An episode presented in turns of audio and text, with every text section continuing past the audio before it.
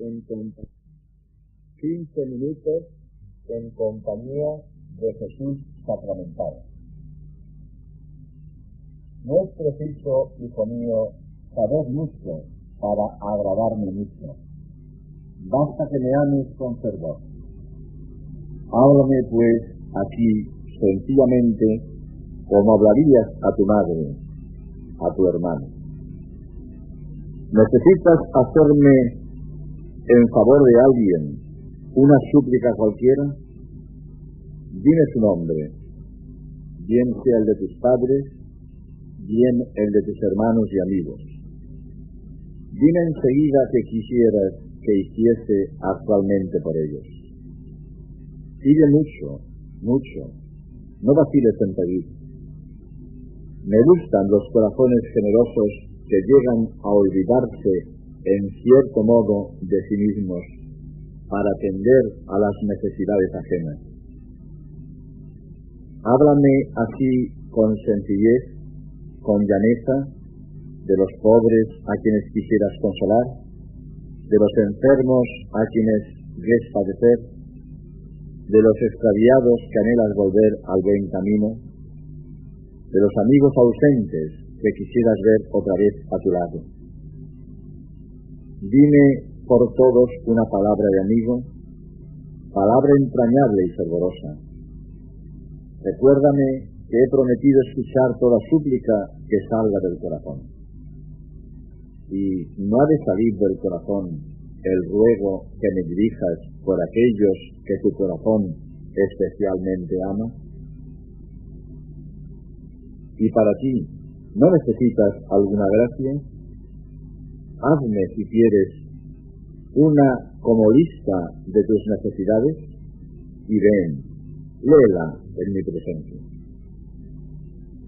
Dime francamente que sientes soberbia, amor a la sensualidad y al regalo, que eres tal vez egoísta, inconstante, negligente.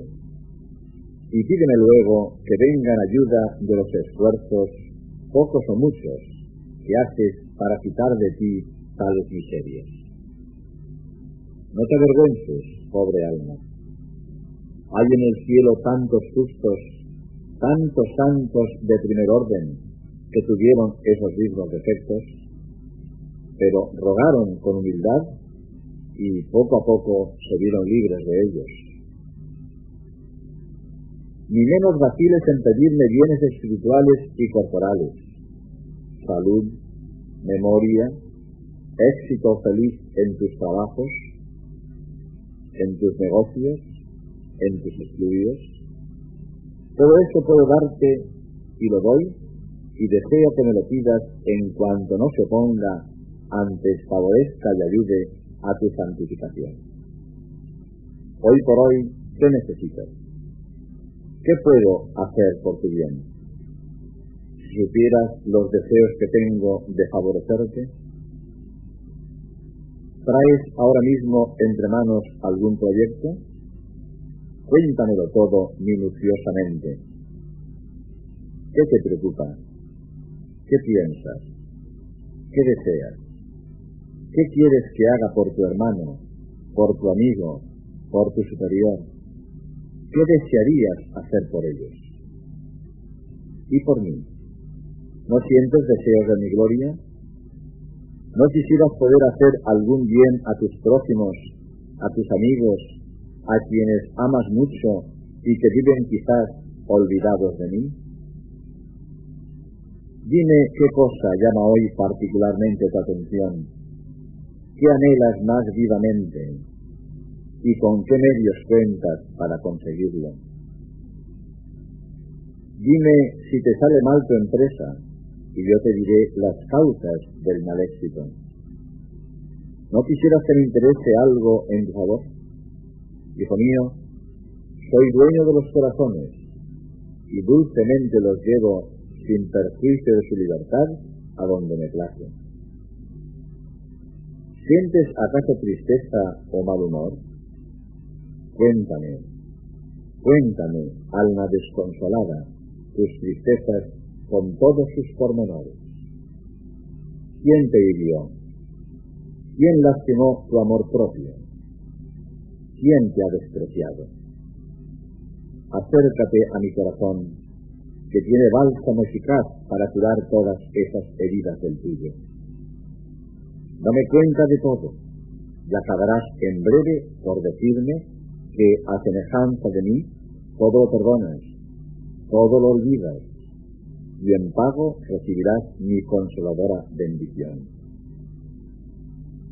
¿Temes por ventura? ¿Sientes en tu alma aquellas vagas melancolías que no por ser infundadas dejan de ser desgarradoras?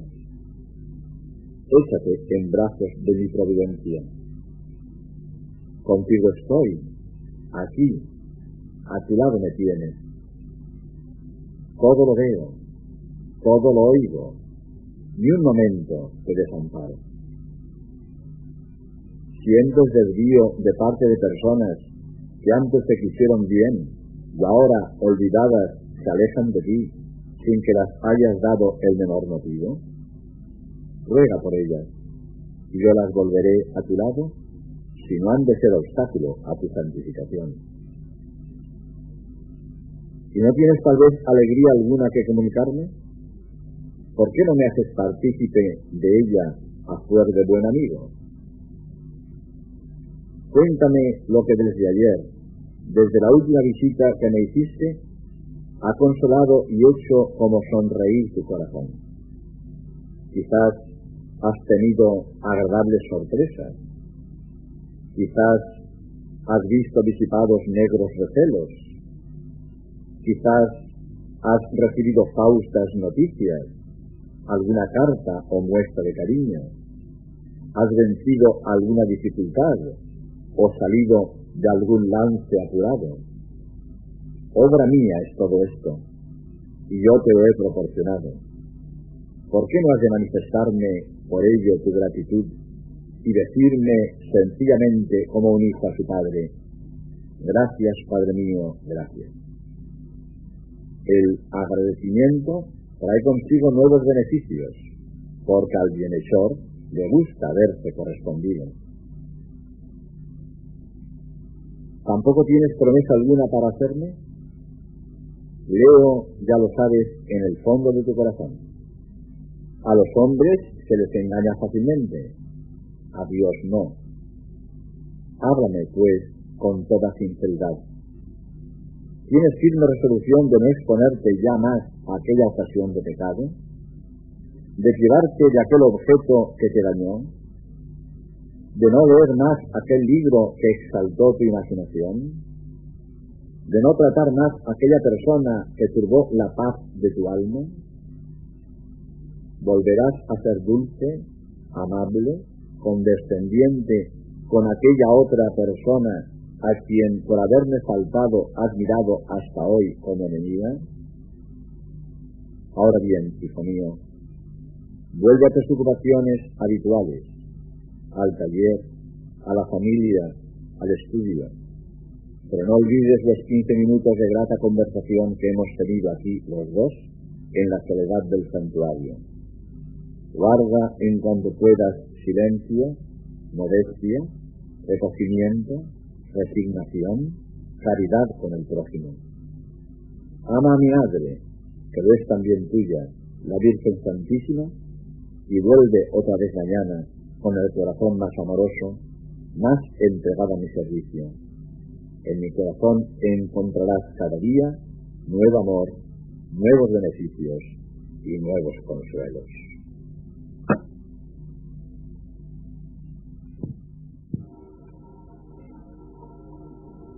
Estación al Santísimo Sacramento.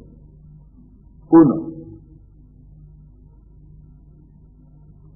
del Jesús, agradecido a vuestros beneficios y en particular al de la Sagrada Eucaristía, venga a visitaros en amorosa prisión donde encerrasteis vuestra inmensidad para solicitar más vivamente nuestra devoción.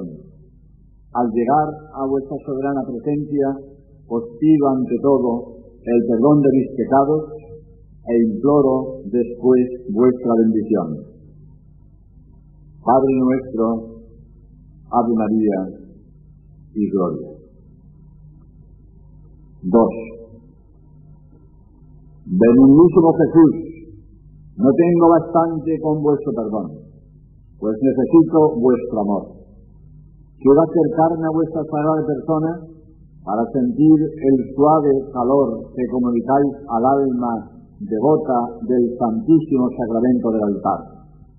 Encerrad mi espíritu con vos en la prisión del Sagrario para que de esta manera disfrute siempre de vuestra compañía. Padre nuestro, Ave María y Gloria. 3. Benignísimo Jesús, no tengo bastante con amaros, necesito más y deseo imitaros.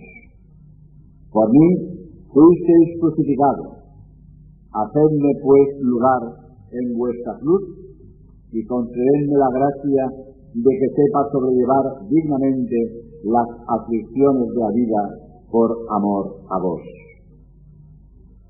Padre nuestro, Ave María, y gloria. 4. Benignísimo Jesús, la devoción de vuestro sacramento es como un vino delicioso y fuerte que sostiene la vida del alma.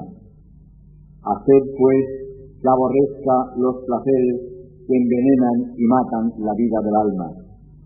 Haced que sean continuas mis acciones de gracias por el gran beneficio de la Eucaristía. Padre nuestro, Ave María y Gloria. 5. Benignísimo Jesús, fuerza de los débiles, consuelo de los tristes y reposo de los fatigados, que llamáis amorosamente a todos los que andan por el camino de la vida. Oigo vuestra voz y vengo al sagrario a buscar compañía en el desierto espiritual de este mundo. Padre nuestro, Ave María y Gloria. 6. Benignísimo Jesús, os ruego finalmente por las intenciones del Papa, por la exaltación de la fe católica, por la paz y concordia entre los pueblos, por la extirpación de las herejías, la conversión de los pecadores, la perseverancia de los justos y el alivio de las almas del purgatorio. Padre nuestro, Ave María y Gloria. Manera breve de hacer la estación al Santísimo. Heme aquí, buen Jesús, en vuestra presencia, como un pobre ante un rey Dadme, Señor, la limosna de vuestra divina gracia. Padre nuestro, Ave María y Gloria.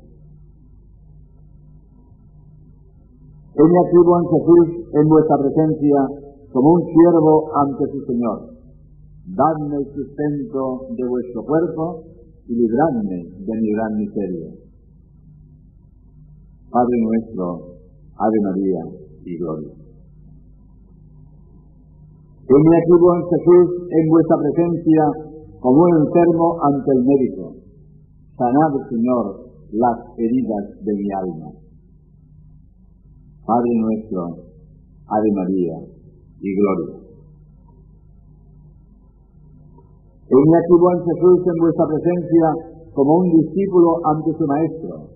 Enseñadme, Señor, a practicar vuestra divina voluntad.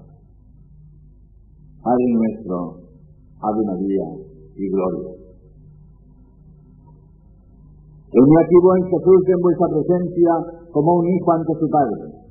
No me privéis, Señor, de la herencia paterna, que es la patria celestial. Padre nuestro, Ave María y Gloria. Heme aquí, buen Jesús, en vuestra presencia, como una oveja ante su pastor.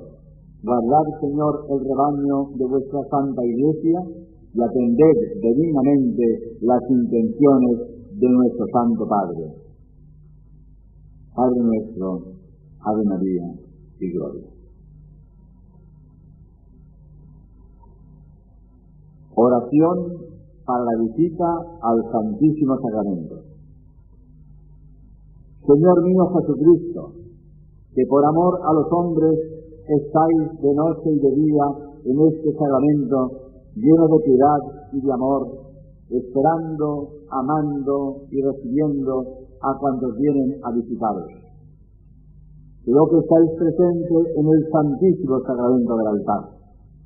Os adoro desde el abismo de mi nada y os doy gracias por todas las mercedes que me habéis hecho y especialmente por haberos dado vos mismo en este sacramento y por haberme concedido como abogada a vuestra Santísima Madre y haberme llamado a visitaros en esta iglesia. Adoro ahora a vuestro Santísimo Corazón y deseo adorarle por tres fines. El primero, en acción de gracias por este insigne beneficio. En segundo lugar, para resarciros de todas las injurias que recibís de vuestros enemigos en este sacramento. Y finalmente, deseando adoraros con esta visita en todos los lugares de la tierra donde estáis sacramentados, con menos culto y más abandono. Me deja de haberos ofendido tantas veces a vuestra divina bondad en mi vida pasada. Propongo con vuestra gracia no ofenderos más en adelante, y ahora, por más miserable que sea, me consagro enteramente a vos, renuncio a mi voluntad y os la entrego por completo con mis afectos, deseos y todas mis cosas. De hoy en adelante quiero y os pido vuestro santo amor, la perseverancia final y el perfecto cumplimiento de vuestra santísima voluntad. Os recomiendo las almas del purgatorio, especialmente las más devotas del Santísimo Sacramento y de María Santísima.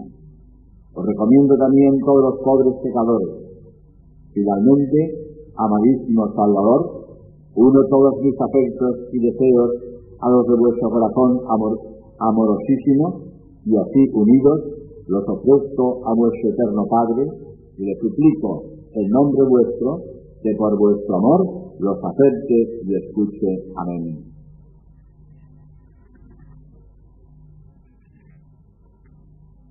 Acto para la comunión espiritual.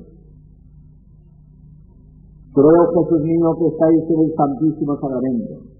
Os amo sobre todas las cosas y quisiera teneros en mi alma. Ya que ahora no puedo recibiros sacramentalmente, venid a lo menos espiritualmente a mi corazón. Como si hubieseis venido, os abrazo y me uno del todo a vos. No permitáis que jamás me separe de vos. Jesús mío, mi bien, mi dulce amor. Inflamad mi corazón para que arda siempre enteramente por vos. Amén. Actos de adoración y acción de gracias delante del Santísimo Sacramento. Yo os adoro, eterno Padre, y os doy gracias por vuestro amor infinito, por el cual, para redimirme, os habéis dignado enviar a vuestro unigénito Hijo, convertido él mismo en alimento de mi alma. Os ofrezco todos los actos de adoración y de acción de gracias que os hacen los ángeles y los santos en el cielo y las almas justas en la tierra. Os alabo, os amo, os agradezco con todas las alabanzas, todo el amor y todas las acciones de gracias con que os alaba, os ama y os da gracias vuestro Hijo, y os ruego que hagáis que Él sea de todos conocido amado y honrado. Que se le den gracias y que sea dignamente recibido en este divinísimo sacramento de la vida.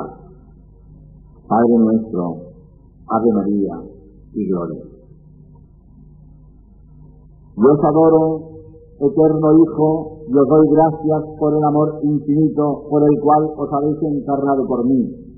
Habéis nacido en un establo, habéis sido criado en un taller, habéis querido padecer también hambre, sed, frío, calor, penas, trabajos, desprecios, persecuciones, azotes, espinas, clavos y muerte en el durísimo madero de la cruz. Os doy gracias con toda la iglesia militante triunfante por la infinita caridad con que habéis instituido el santísimo sacramento del altar para alimento de mi alma. Os adoro en todas las hostias consagradas del mundo y os doy gracias aun por aquellos que no os conocen y no son agradecidos. Quisiera poder dar la vida para que de todos seáis conocido, amado y honrado en este sacramento de amor, y para impedir las irreverencias que se cometen y los sacrilegios que se hacen. Os amo, Jesús mío, y deseo amaros y recibiros con el amor, con la pureza y con los afectos de vuestra Santísima Madre. Amabilísimo esposo de mi alma, cuando vengáis a, a mí sacramentado, producir aquellos efectos para los cuales habéis venido y hacer que muera antes que os reciba indignamente. Padre nuestro, Ave María y Gloria. Yo os adoro, eterno Espíritu, y os doy gracias por el amor infinito con que habéis obrado el inefable misterio de la encarnación y por la infinita caridad con la cual habéis formado en la sangre purísima de María Virgen el cuerpo sacratísimo de Jesús, que sacramentado es el alimento de mi alma. Os ruego que iluminéis mi mente y purifiquéis mi corazón y el de todos los hombres, para que conozcan este gran beneficio de amor y lo reciban dignamente en el santísimo sacramento del altar. Padre nuestro, Ave María y Gloria.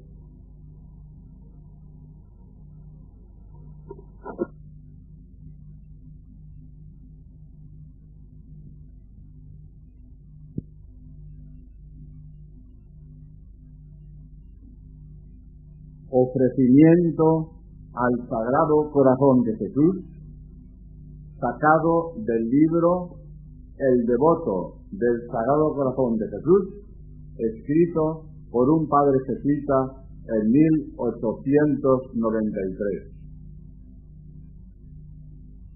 Padre eterno, yo hago intención de ofrecerte a cada latido de mi corazón todos los méritos de nuestro Señor Jesucristo.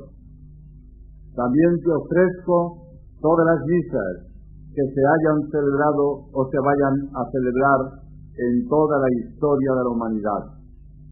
Y también todos los méritos de la Santísima Virgen y de los apóstoles, de los santos y de los mártires, las virtudes de los cristianos y las oraciones de toda la Iglesia. En una palabra, todas las obras meritorias que se hayan practicado o se vayan a practicar en la historia de la Iglesia. Todo esto te lo ofrezco para implorarte ayuda a los pecadores para que se conviertan y a los cristianos para que se santifiquen, y también el alivio de las almas del purgatorio, en especial las más abandonadas. En favor de ellas, hago intención de ganar todas las indulgencias que me sea posible. Quiero agradecerte en mi nombre y en nombre de todos los hombres de la historia de la humanidad, todas las gracias que nos has concedido y nos piensas conceder, ya sean conocidas o desconocidas de nosotros. Especialmente quiero agradecerte todo lo que has hecho por mí y quiero hacer de mi vida un acto de continua adoración, alabanza, agradecimiento y amor a ti. De este modo, quiero reparar todo el tiempo que he perdido hasta ahora y tributarte en adelante toda la gloria que me sea posible. Amén.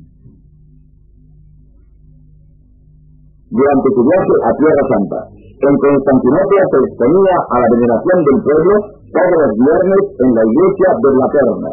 Así lo afirma Roberto de Clarí, natural de Picardía, cronista de la Cuarta Cruzada en el manuscrito que se conserva en la Biblioteca Real de Copenhague titulado Conquista de Constantinopla, 92, folio 50. Cuando el saqueo de Constantinopla en 1204, un jefe de la Cuarta Cruzada, Otto de la Roche, se apoderó de ella y se la trajo a Occidente. Poco después, el 20 de mayo de 1453, Constantinopla cayó en manos de Mohamed II. Los musulmanes destruyeron todo rastro de cristianismo. Entonces hubiera desaparecido la sábana santa si los cruzados no se la hubieran traído a Europa.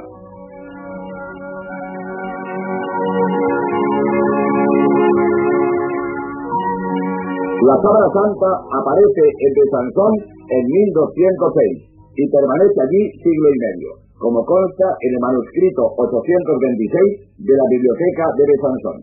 En 1353 pasó a Liré a manos de Godofredo de Charny, en cuya familia se había extinguido el apellido de la Roche.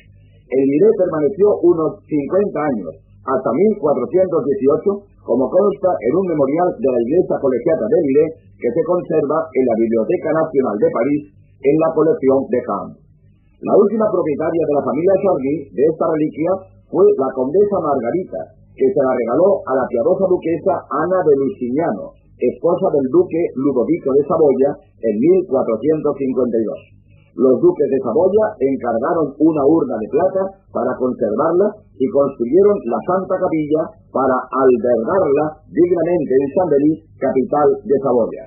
En la noche del 3 al 4 de diciembre de 1532, se declaró un incendio en la sacristía de la Santa Capilla que no destruyó la sábana santa gracias a estar encerrada en una urna de plata, pero si no destruida sí quedó deteriorada, dejando unas huellas inconfundibles en el sagrado lienzo. Más tarde, en 1578, Manuel Filiberto de Saboya la hizo trasladar a Turín, nueva capital de Saboya, para cortar el viaje que hacía a pie San Carlos Borromeo, cardenal de Milán, de Milán para venerar la sagrada reliquia.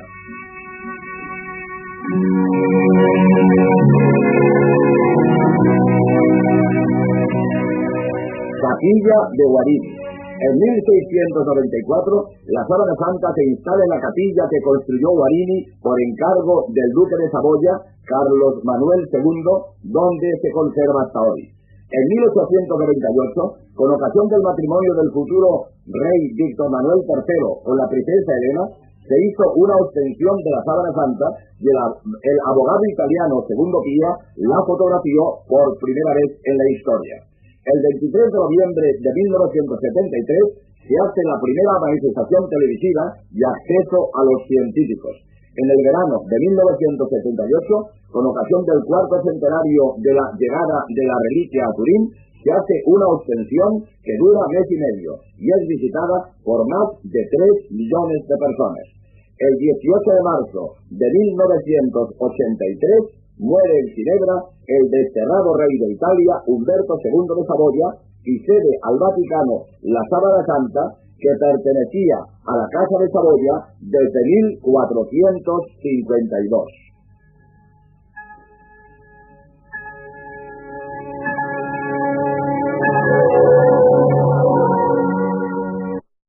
de cómo estaba doblada la sábana santa cuando el incendio de Chambéry. En el momento del incendio la sábana estaba conservada en una urna de plata doblada en 48 pequeños cuadrados. Estudiando pacientemente las quemaduras, el padre Tonelli ha reconstruido las partes de los sucesivos pliegues y la posición que tenía en la urna de plata. Pliegues longitudinales 1, 2 y 3, 4. Pliegues transversales 5, 6 y 7 y 8, AD y BC. En la figura de abajo muestra la sábana doblada y colocada en la urna de plata. Cuando el incendio de Chambéry, parte de la plata recalentada de la urna se fundió y gotas de plata fundida atravesaron la sábana santa doblada, haciendo un orificio según la señal R.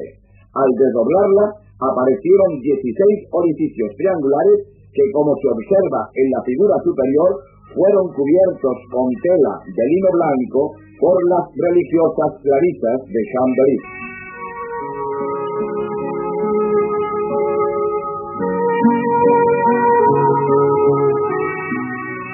Tejido de la Sábana Santa amplificado fotográficamente. La Sábana Santa presenta un tejido de lino muy bien conservado a pesar de los años de haceres sufridos. No es de extrañar tan larga conservación, pues según los entendidos en la materia, el lino tiene una duración casi ilimitada, con tal de que se mantenga en ambiente seco. En el Museo del Louvre de París se conservan telas semejantes que tienen 3.000 años de antigüedad y conservan todavía esa aspereza de superficie propia de un tejido nuevo. En las excavaciones de Rebenhausen, en Suiza, se han encontrado lienzos de lino que datan 3.000 años antes de nuestra era y ostentan un diseño en la textura muy parecido al de la Sabana Santa. Lo mismo se diga de las excavaciones de Palmira en Oriente Medio y Antinoe en Egipto, donde se han encontrado lienzos fúnebres de estructura y grandeza semejantes a los de la Sábana Santa.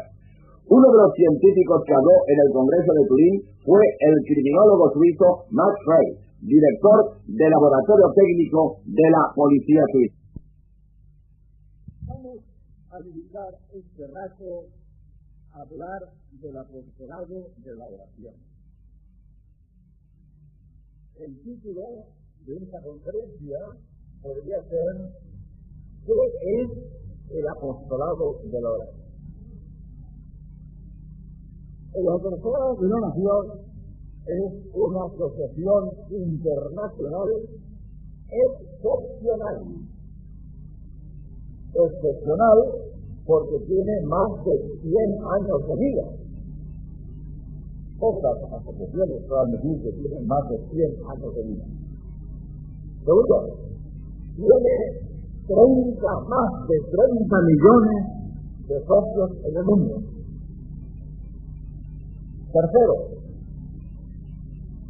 todos los papas de estos 100 años han escrito documentos recomendando a la gente la pertenencia al apostolado de la oración o la devoción al corazón de Jesús, que es la base de la, del apostolado de la oración.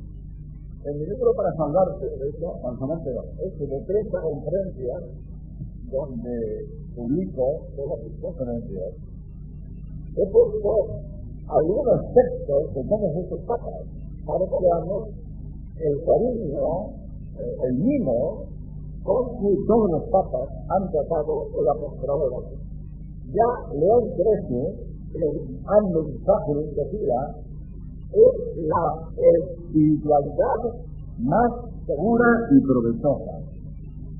Pío XI, en Misericórdios Redemptor, decía es el resumen de la religión y la norma más perfecta de vida cristiana.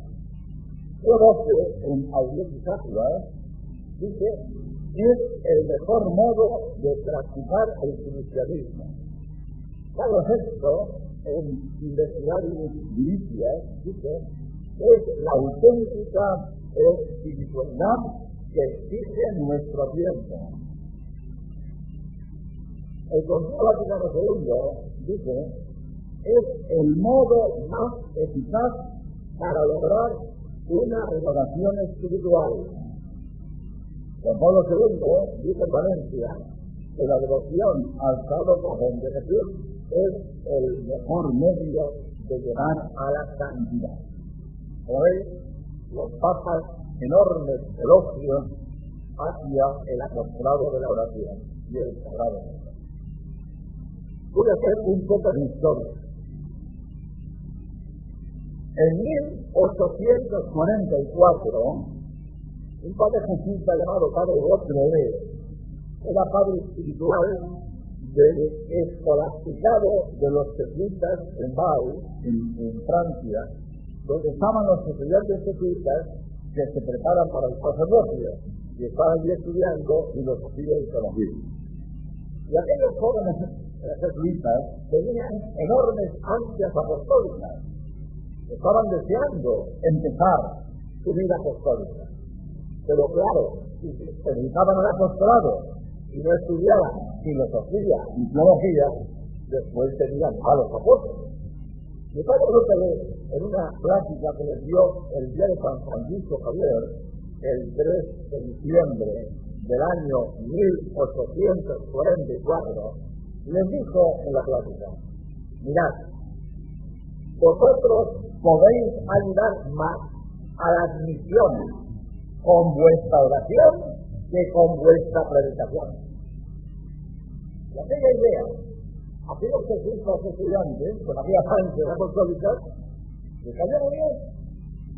Se entusiasmaron con la idea de ayudar a las misiones por medio de la oración y fundaron una congregación que se llamó el Apostolado de la Oración para ayudar a las misiones por medio de la oración.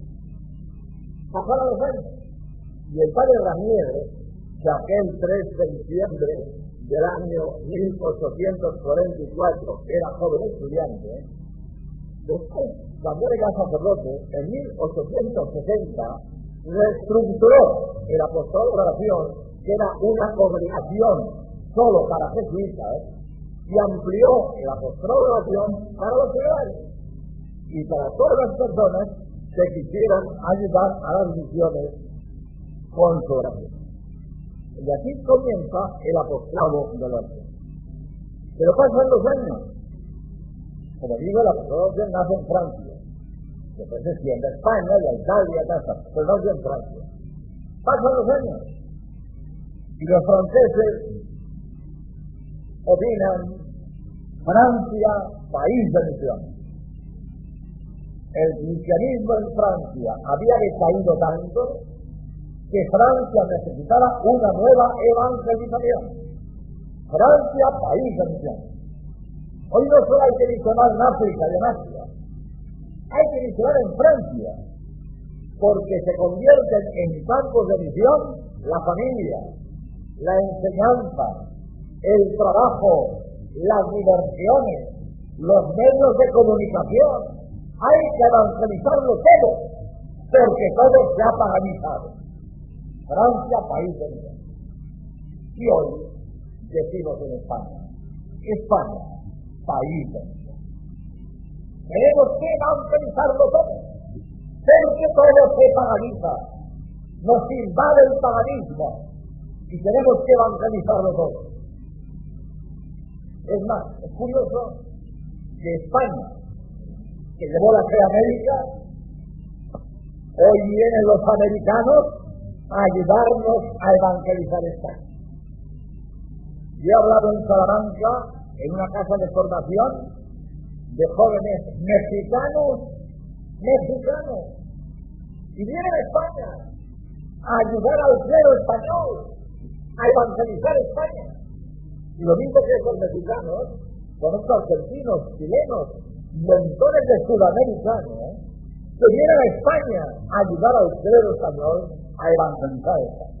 Por lo tanto, España, país de misión, que en un tiempo exportamos la fe llevamos la fe a América, hoy necesitamos que nos ayuden para evangelizar a esta España descristianizada. Pero apostolado de oración que empezó para ayudar a las misiones, hoy ya no se reduce en las necesidades de las misiones.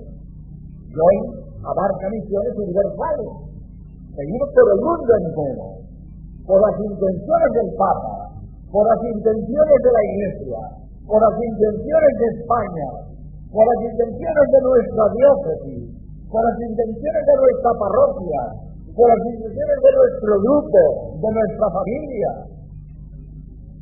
En las reuniones que tenemos una vez al año, los delegados diocesanos de la Apostolado de Oración siempre nos, insisten, en que hagamos propaganda en, las intenciones del apostolado, no solo esas intenciones universales que vienen en la hojita que la señala el Papa, son las intenciones para la iglesia universal. No, no, no. Bajamos a lo particular, a nuestra diócesis, a nuestra parroquia, a nuestro grupo, a nuestra familia, a todos. Incorporamos todas las intenciones que tengamos en el corazón a nuestro apostolado de oración. Y esta, oración de petición la reforzamos con nuestras obras el apostolado de oración es el secreto de transformar la vida en oración. Nosotros podemos dedicar cuatro horas diarias a hacer oración, ni dos horas diarias, ni una hora diaria a lo mejor, o media hora, un cuarto de hora. A lo mejor no podemos dedicar largo rato a hacer oración. que nosotros podemos convertir nuestro trabajo en oración. ¿Y cómo se convierte el trabajo en oración? Por el ofrecimiento de obras. Yo ofrezco mis obras a Dios y transformo mis obras en oración. Esto es el ofrecimiento de obras de la postura de la. Hacemos la oración que podamos, después bien. Pero aunque no puedes dedicar largos ratos a la oración, transformo toda mi vida en oración por medio del ofrecimiento de obras. Obras hechas en gracia de Dios. Obras hechas en gracia de Dios. Porque hay una idea muy bonita que yo la pongo en mi libro para salvarte, porque es muy consoladora. Para nosotros, que somos personas corrientes, es enormemente consolador pensar que nuestro trabajo sencillo, humilde, normal, insignificante, hecho en gracia de Dios, vale más que la conferencia de más altura científica dada por un premio Nobel que solo lo entienden media docena de personas en el mundo y ese hombre no está en gracia de Dios. Barrer un pasillo, hacer una cama, arreglar un hinchazo, soldar una tubería, la cosa más elemental, esa en gracia de Dios, vale más que la conferencia de más altura científica dado por un premio Nobel, aunque solo lo entienden media docena de personas del mundo. ¿Por qué? Porque esta conferencia fenomenal de enorme altura científica se queda en el plano humano. Si este hombre no está en gracia de Dios, es una obra humana, de mucha altura científica, pero humana. No se eleva del plano humano pero lo que hago en gracia de Dios, lo elevo a un plano sobrenatural. Y entonces mi obra en gracia de Dios, aunque sea tan sencilla como barrer, frenar eh, o clavar un clavo, una cosa sencillísima, que lo hago en gracia de Dios, lo ofrezco a Dios y este trabajo lo convierto en oración. Lo elevo a un plano sobrenatural. Y esto es, como veis, es enormemente consolador para nosotros. Pues, ¿cuál es el secreto del apostolado de la oración? Aprovechar toda la vida sobrenaturalmente, convirtiendo a ¿Qué es Lo que se sufre en el mundo. Lo que se sufre en el mundo. Dolores, disgustos, problemas. ¿Cuánto se sufre en el mundo? la mayoría de ese sufrimiento se desperdicia. Se desperdicia. Energía perdida. Como una luz encendida innecesariamente o un grifo mal cerrado. Estoy desperdiciando agua. Estoy gastando luz innecesariamente. Lo malo es que una luz encendida indebidamente o un grifo mal cerrado desperdicio energía material pero si no aprovechamos nuestra vida para elevarla sobrenaturalmente, estamos teniendo energía sobrenatural. Es una pena. ¿Cuál es el secreto de la conservación? Que no se desperdicie nada. Que no se desperdicie nada. No tienen que hacer obras extraordinarias. No es que yo tengo que hacer obras heroicas. No, no. Lo que hago todos los días. Lo que hago todos los días. Pero hacerlo bien. Ofrecerlo a Dios y esta obra sencilla que hago, la transformo sobrenaturalmente ofreciéndola a Dios y le doy enorme valor espiritual. Pero lo que antes, en el mundo se sufre muchísimo. Y el sufrimiento es un tesoro que se desperdicia. Generalmente el no lo aprovecha nadie. Se sufre para nada.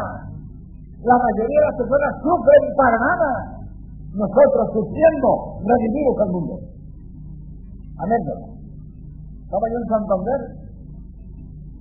En Santander hay una, una factoría muy importante que se llama Nueva Montaña. Un accidente de trabajo, varios heridos, y un hombre en ese, eh, en ese accidente de trabajo le habían amputado las dos piernas y sufría enormemente, estaba en el hospital de Valdecilla y decía, me da pena de mis compañeros. A lo mejor están sufriendo más que yo. Pero yo soy del apóstol de oración y aprovecho mi sufrimiento para redimir al mundo. Mis compañeros están pataleando, refunfuñando y a veces blasfemando. No les sirve de nada, o de nada bueno, quizás para mucho más. Pero les a mí me consuela, sufro, claro que sufro, pero con mi sufrimiento redimo al mundo. Estoy colaborando con Cristo para redimir al mundo, que es doctrina de San Pablo, en la epístola a los Colosenses, capítulo primero, versículo 24. Yo colaboro con Cristo, yo mi sufrimiento lo uno a Cristo, y estoy redimiendo al mundo. Eso es consolador. Yo no sufro en balde. Yo estoy mereciendo enormemente, colaborando con Cristo, porque mi sufrimiento, en gracia de Dios, lo hago por amor de Dios y colaboro a la redención del mundo. Esto da ilusión. Esto da ilusión. Esto dulcifica el, sufrimiento. Como decía Santa Teresa, esto es un penar gozando. La frase de Santa Teresa, es un penar gozando. Es un penar, yo sufro. Esto me duele, yo sufro pero como lo elevo sobrenaturalmente y estoy colaborando con Cristo a la redención del mundo, dice la eso es un penar gozando.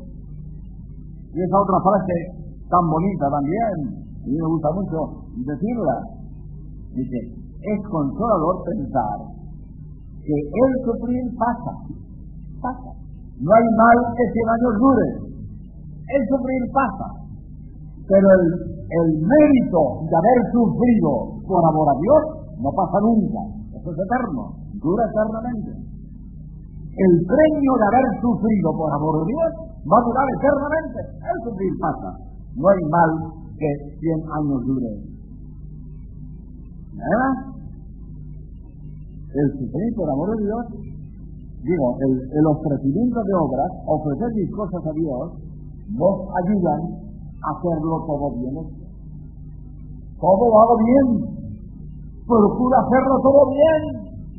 Procuro que todo sea perfecto. Porque si yo estoy ofreciendo mi, mi, vida a Dios, tener una cosa bien hecha. Yo no puedo ofrecer a Dios una chapuza. A Dios, lo que yo ofrezco a Dios es una cosa bien hecha. Una anécdota de San Ignacio. Dicen, dicen, vamos, esta es la vida de San Ignacio había un, un, jesuita que estaba barriendo un pasillo. Y por, y por lo visto lo estaba haciendo muy mal. Y se dejaba la basura atrás, y él barría muy prisa, pero dejaba la basura atrás y pasó el cambio. Dijo, hermano, ¿y usted por quién hace este trabajo? No, fabricación por amor a Dios. Y de parte de Dios. Pues y de daros una penitencia. Porque si hacer una cosa mal por el mundo, mal está.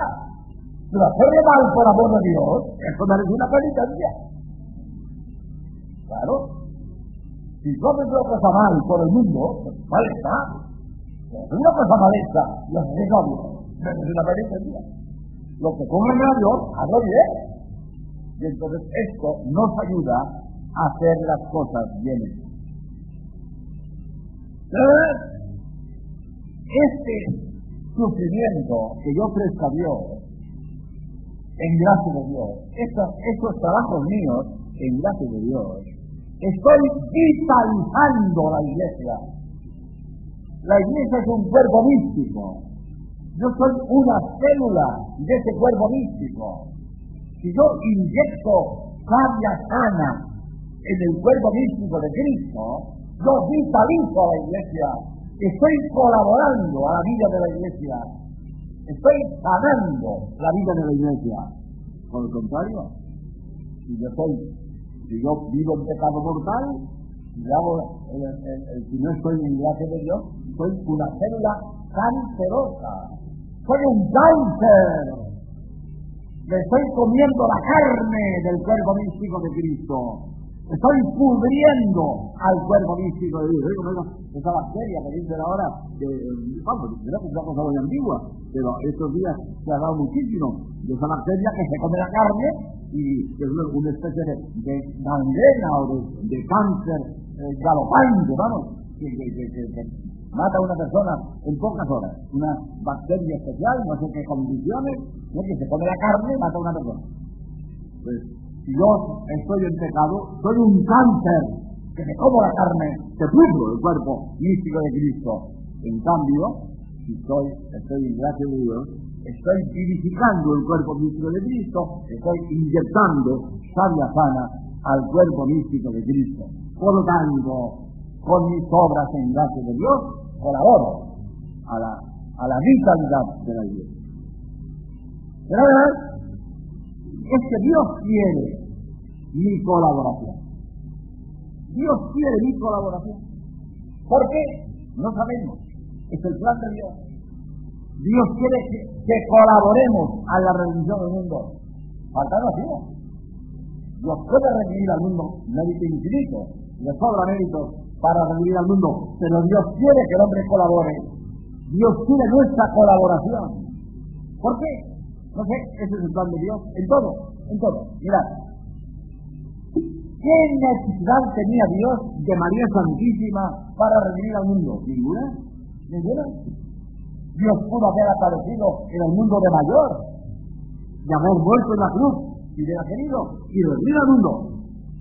Y se vale de María para venir al mundo. No hace falta el mismo milagro que María conciba virginalmente, sin obra de varón, es un milagro. Pues Dios pudo hacer el milagro de aparecer mayor del mundo y, empezar a, predicar en, su vida apostólica. No, se vale de María para encarnarse, para venir al mundo. Y no hace ninguna falta. Él quiere colaborar. Él quiere la colaboración de los hombres en su obra redentora. Lo mismo en Caná, en Caná. Cristo cambia el agua en vino y dice, llenar las tenatas de agua. Y cuando están llenas de agua, cambia el agua en vino. ¿Y para qué las hace llenar de agua? El mismo milagro puede haber sido que aparezcan llenas de vino, sin necesidad de llenarlas de agua. No iba a ser un milagro. Tan milagro es que aparezcan llenas de vino como llenarla de agua y después transformar el agua en. A él, el mismo trabajo le puede una cosa, ¿no? Él llenaba las tinajas y ahora él las convierte en vino. Vamos a multiplicar los peces y los, los, los, los pares, a ver si los pares y los peces. Dice, a ver qué tenéis ahí. Pues sí, aquí hay un chiquillo que tiene eh, cinco panes y dos peces, traedlos acá, traedlos acá. Los los dice, venga, repartid y multiplica los panes y los peces. Y de cinco panes y dos peces da de comer a cinco mil hombres. ¿Para qué necesita Dios cinco panes y dos peces? El, el milagro hubiera sido igual sin panes y peces, venga, tomar pesos vacíos, empezar a repartir. Y de los pesos vacíos empiezan a salir panecillos. ¿Para qué necesita Dios cinco panes y dos peces? El mismo milagro lo podría haber hecho si los panes y los peces crecen. ¿Qué pasa? Que Dios quiere nuestra colaboración. Dios quiere nuestra colaboración. Dios quiere que yo ponga de mi parte. Dios quiere que yo ponga de mi parte. Mirad, en todas las obras del, mundo, todo depende de Dios. Todo. Lo que yo hago es una insignificancia. Yo pongo casi nada. Dios pone casi todo. Pero Dios quiere ni casi nada para Él poner su casi todo. Dios no pone su casi todo y yo no pongo ni casi nada. La obra depende de Dios. Lo que yo hago es muy poquito, Pero este poquito mío es indispensable. Y como yo no haga este poquito, Dios no hace eh, el, el casi todo, que es necesario para su éxito. ¿Y cuál es ese casi nada que yo hago? El ofrecimiento de obras. Yo ofrezco mi todo. Y el ofrecimiento de obras, ya se rezando esta oración, esta, eh, que viene la estampita, En la oración no puede llorar todas las mañanas. Hombre, si yo me levanto sirve con prisa, también se tarda un minuto. Y si no, se puede hacer mentalmente. y si no, en la misa. Y si no, por lo menos intención. Hombre, lo, mejor es hacerla todos los días, eh, oración vocal.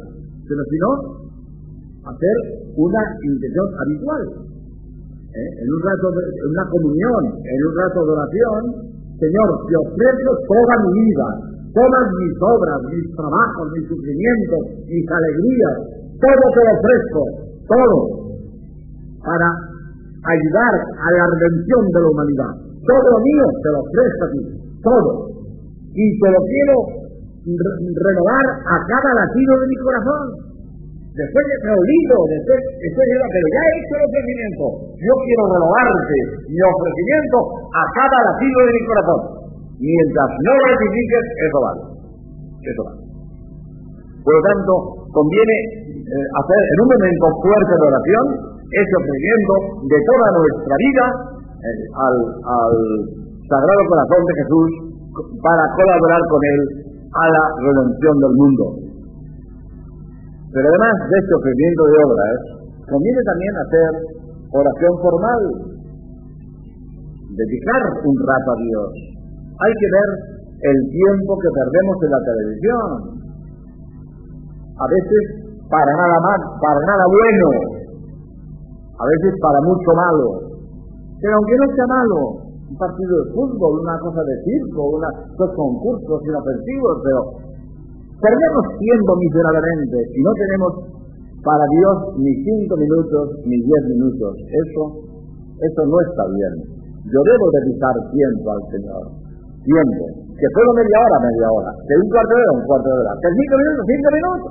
Yo quiero aconsejar, ¿por qué cada día no hacemos una visita al Señor? Una visita al día. Y cada día paso por no sé cuántas iglesias no digo yo que vamos a entrar en todas las iglesias, además muchas están cerradas, pero que, que procure al día entrar en una iglesia y estar un momento, un momento con el Señor, un momento, saludarle, decirle algo, un momento. Hay tantas cosas que decir, hay tantas cosas que pedirle, tantas cosas que agradecerle. Y si no nos sale nada, aquello que hace otro, aquí está Juan, aquí está Juan, ¿Eh? Eso lo, cuenta en, en, la vida del cura de Ar, creo que era. Un hombre que entraba a la iglesia, se sentaba en un banco, y allí se quedaba en el banco, y le preguntó el, el, sacerdote, oye, ¿y usted dice al Señor? Pues le digo que aquí está Juan. ¿Y por qué está Juan? Pues porque lo quiere. Porque lo quiere. Si no está bien el bar. No, no, se va a la iglesia y se sienta en la iglesia y está un rato con el Señor. ¿Por qué? Porque lo quiere. Aquí está Juan. ¿Eh? Si no nos sabe otra cosa, aquí está Juan. Pero conviene que cada día, al pasar por delante de alguna iglesia, eh, pues hiciéramos un rato de oración. Hay tanto que pedir a Dios, tanto que agradecer, tanto que encomendar. Pues que tengamos mucha fe en la oración, que con la oración cambiamos el mundo, con la oración mejoramos el mundo, con nuestra oración ayudamos a que la predicación de los sacerdotes sea eficaz. Ayudamos a que la operación del médico sea eficaz, que no se equivoque y que no mate al enfermo por una equivocación.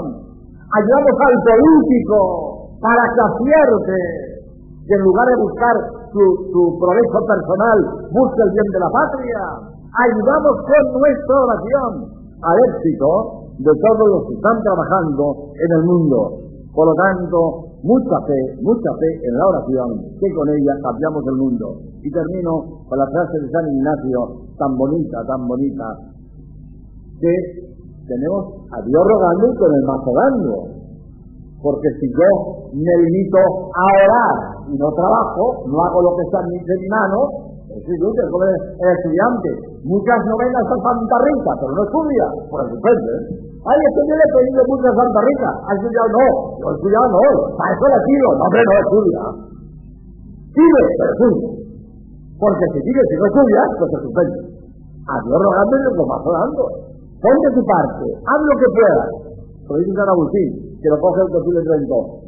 Dice, haz lo que puedas, pide lo que lo puedas y Dios te ayudará para que puedas. Dice Ignacio, pon todo lo que tú puedes como si Dios no existiera. Pon de tu parte todos los medios que tienes a tu alcance. Y cuando has hecho todo lo que puedes hacer, deja el éxito en manos de Dios para que Él haga lo que convenga. Pero tú haz todo lo que puedes y deja el éxito en manos de Dios.